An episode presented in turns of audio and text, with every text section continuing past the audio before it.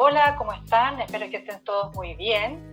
Hoy día nos estamos reuniendo con la doctora Claudia Albornoz y la doctora Susana Benítez, ambas cirujanas plásticas reconstructivas de la Sociedad Chilena de Cirugía Plástica. Y hoy día vamos a hablar de reconstrucción mamaria. Doctora, ¿cómo están? Hola Isabel. Hola Isa. Hola Isa, ¿todo bien? Qué bueno. Partamos con la primera duda que mucha gente eh, tiene. ¿En qué consiste la reconstrucción mamaria y cuál es su objetivo de la cirugía? Bueno, la reconstrucción mamaria es un procedimiento que se hace una vez que una paciente ha sido sometida a una mastectomía. La mastectomía es una cirugía que se hace eh, para el tratamiento del cáncer de mama. Generalmente eso lo hacen los cirujanos oncólogos o cirujanas oncólogas. Y consiste en extirpar completamente o parcialmente la mama. Entonces, eh, ahí la reconstrucción mamaria lo que hace es tratar de formar una nueva mama. Eso es la reconstrucción mamaria en el caso de una mastectomía total, cuando se ha extirpado completamente la mama. O tratar de eh, rearmar la mama una vez que eh, se ha sacado parcialmente eh, la mama por un tumor o generalmente por un tumor maligno, porque estamos hablando de cáncer de mama. Y ahí esas son las técnicas que se conocen como técnicas de oncoplástica. Así que son esas dos, básicamente dos escenarios en que se extirpa completamente la mama o parcialmente y uno trata de recuperar la forma, el volumen eh, de una mama. Perfecto, consulta. ¿Cuáles son las alternativas de reconstrucción? Mira, a grandes rasgos hay dos tipos de reconstrucción. Una que es con los tejidos propios de la paciente, eso se llama un colgajo, y la otra es con implante. Eh, y eso, qué tipo de reconstrucción se ocupa va a depender básicamente si la paciente tiene tejido extra en alguna parte para poder hacer una nueva mama eh, y también va a depender de los tratamientos oncológicos, por ejemplo, si va a ir o no a radioterapia ahí se van eligiendo las diferentes opciones y siempre se considera la opinión y la elección de la paciente. Pero, perfecto. Eh, ahora, la, ¿en qué momento del tratamiento? Porque tú mencionaste que también depende en qué parte esté. ¿En qué momento del tratamiento se hace la reconstrucción? Porque uno a veces escucha que hay que esperar que el tratamiento de quimioterapia o de radioterapia termine, o, o no es así. Bueno, lo importante es que se haga el tratamiento que corresponda para tratar el cáncer. Tenemos que tener siempre como prioridad número uno el tratamiento del cáncer de mama, ese es el objetivo principal. Y la, la reconstrucción mamaria va un poco de la mano de eso. Nosotros lo que hacemos es ir siguiendo un poco el tratamiento oncológico. Entonces, por ejemplo, si una paciente va a ir a radioterapia, no va a ser el mismo enfrentamiento que cuando una paciente no va a recibir radioterapia. Entonces, lo importante es que la paciente sea evaluada al principio del tratamiento para ofrecerle alternativas reconstructivas que pueden ser muchas desde el principio de su tratamiento y un poco ir trabajando en forma eh, de la mano del cirujano oncólogo, del hemato-oncólogo, de todo el tratamiento, de, donde se involucra todo un, un, manejo de varios especialistas y, y lo importante es que uno le vaya ofreciendo a las pacientes alternativas reconstructivas desde el principio. Claro, lo ideal es que la paciente en el momento de la mastectomía ya empiece con algún tipo de reconstrucción, que no salga sin mama y así absolutamente plana. Y ahí hay varias alternativas, por ejemplo, se pueden usar los expansores, que es una especie de implante desinflado que uno lo pone en el momento de la mastectomía y lo va inflando después en la consulta con suelo fisiológico para ir recreando la forma de la mama. Y eso hace que la piel no se pegue a la pared torácica porque si no después es muy difícil poder utilizar esa y después de eso se va viendo si eso se cambia por un implante definitivo o se puede cambiar también por un colgajo. ¿Qué son exactamente los colgajos?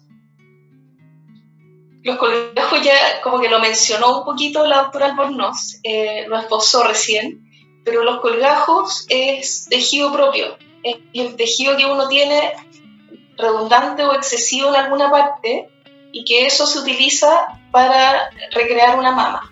Entonces, por ejemplo, el principal, la principal zona que uno ocupa para eh, obtener este exceso de piel y de grasita, todo, es el abdomen. Entonces, ese rollito de la guata, eh, que normalmente, por ejemplo, en una abdominoplastía estética se desecha, en la reconstrucción mamaria se usa y se usa para formar una mama y tratar de reproducir lo más parecido posible a una mama natural en cuanto a consistencia, forma, textura, eh, de una mama original o normal. Claro, ese como rollito que hay debajo del ombligo es muy parecido en, consistencia a una mama normal. Entonces es el tejido de preferencia que uno ocupa y que además tiene el beneficio de que a los pacientes les mejora el contorno corporal, se quedan con la guata plana como si se hubieran hecho un, una abdominoplastia. Perfecto. ¿Cuánto tiempo puede llegar a durar el proceso completo desde que tuviste la mastectomía y terminaste el proceso de reconstrucción mamaria? El proceso en general va a depender del tipo de reconstrucción. Si se hizo una reconstrucción con colgajo, en general la recuperación dura aproximadamente un mes, seis semanas. Eh, y si, es con implante o con un expansor, ahí hay que esperar a que ya uno tenga claro si va a ir o no la paciente a radioterapia. Si no va a radioterapia, uno termina de instalar el expansor y después puede cambiarlo, como dije, por un implante o por un colgajo. Y eso puede ser en general en tres meses. Pero si la paciente va a radioterapia, ahí hay que esperar al menos seis meses antes de hacer algún otro procedimiento.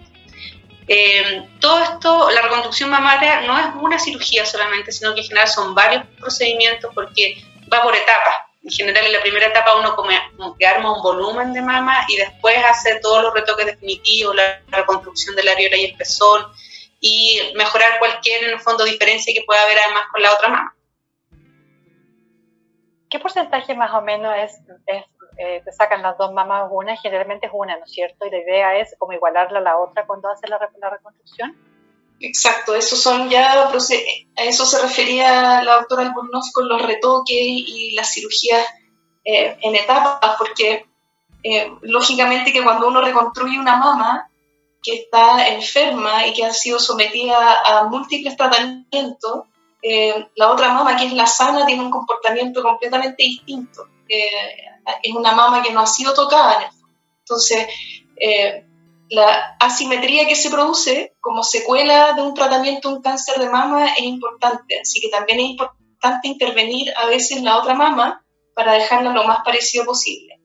Porque la idea siempre en la reconstrucción mamaria es dejar una mama lo más parecido posible a una mama original. Eso nunca lo logramos 100%, por supuesto. Siempre hay que tener en mente que las expectativas no pueden ser de una cirugía mamaria estética uno tiene que tener eso en mente, que es una mama que, eh, que, ha, sufrido una enfermedad, que ha, recibido múltiples tratamientos, y la mama, por, por, supuesto que no, es un ente aislado, sino que es una persona que ha sido tratada y ha sido sometida a muchos tratamientos, entonces, y que la mama dentro de su integridad femenina y todo, eh, es muy importante, así que esto es más que nada un tratamiento global, por eso uno además trata la otra mama, porque es un, tema de estética y de recuperación de todo el, de todo el cuerpo al final.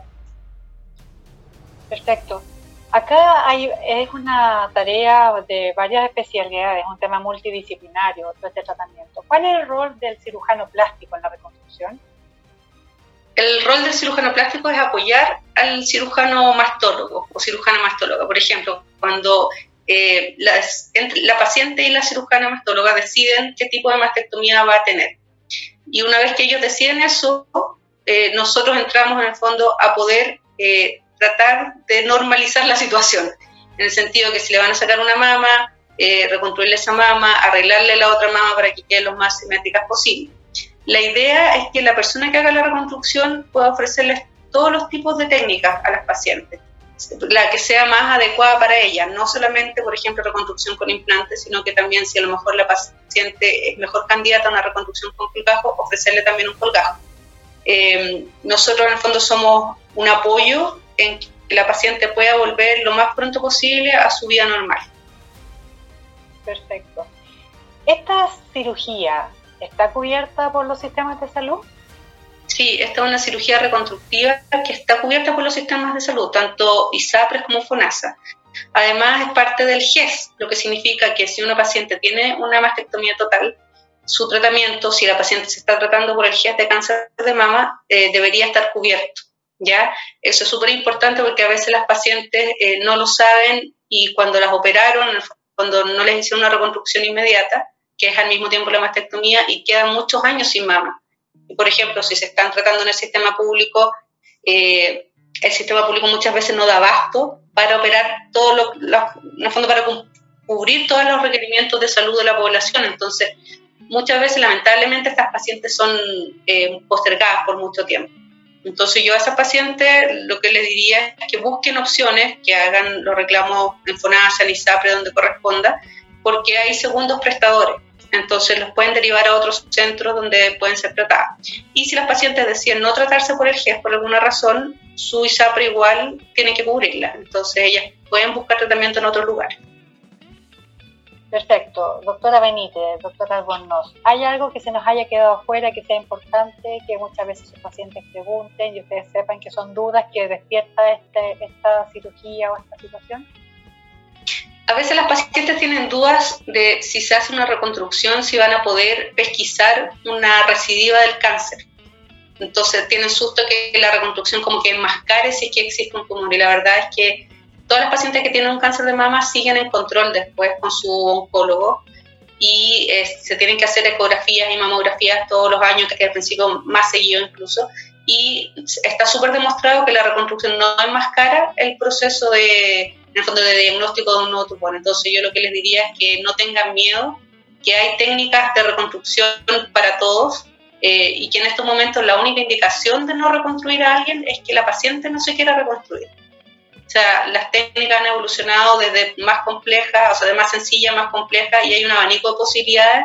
Entonces, que si tienen, están en esta situación, tienen un cáncer de mama o fueron tratadas por un cáncer de mama, que busquen opciones, porque en este momento existen muchas opciones. Buenísimo. Doctora Benítez, ¿querés hablar algo? Sí, complementando un poco eso, es que tampoco existe un tiempo.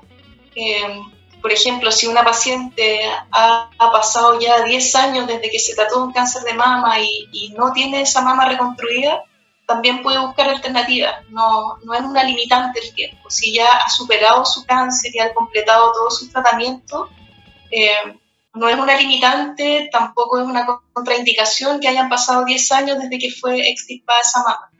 Así que tampoco es una eh, situación en que no puedan consultar. Tienen que, si tienen la inquietud y, les está afectando su vida personal, su integridad y todo, eh, deberían buscar ayuda porque la ayuda existe y está por ahí.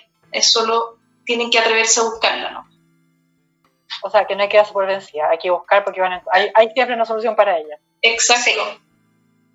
Perfecto, buenísimo. ¿Alguna cosa que agregar o votamos por terminado nuestro podcast? No, yo creo que lo podemos dar por terminado. Así es. Muchas gracias, se pasaron, un gusto, nos vemos para el próximo. Chao. Y muchas gracias, Isa. Chao. Chao, chao.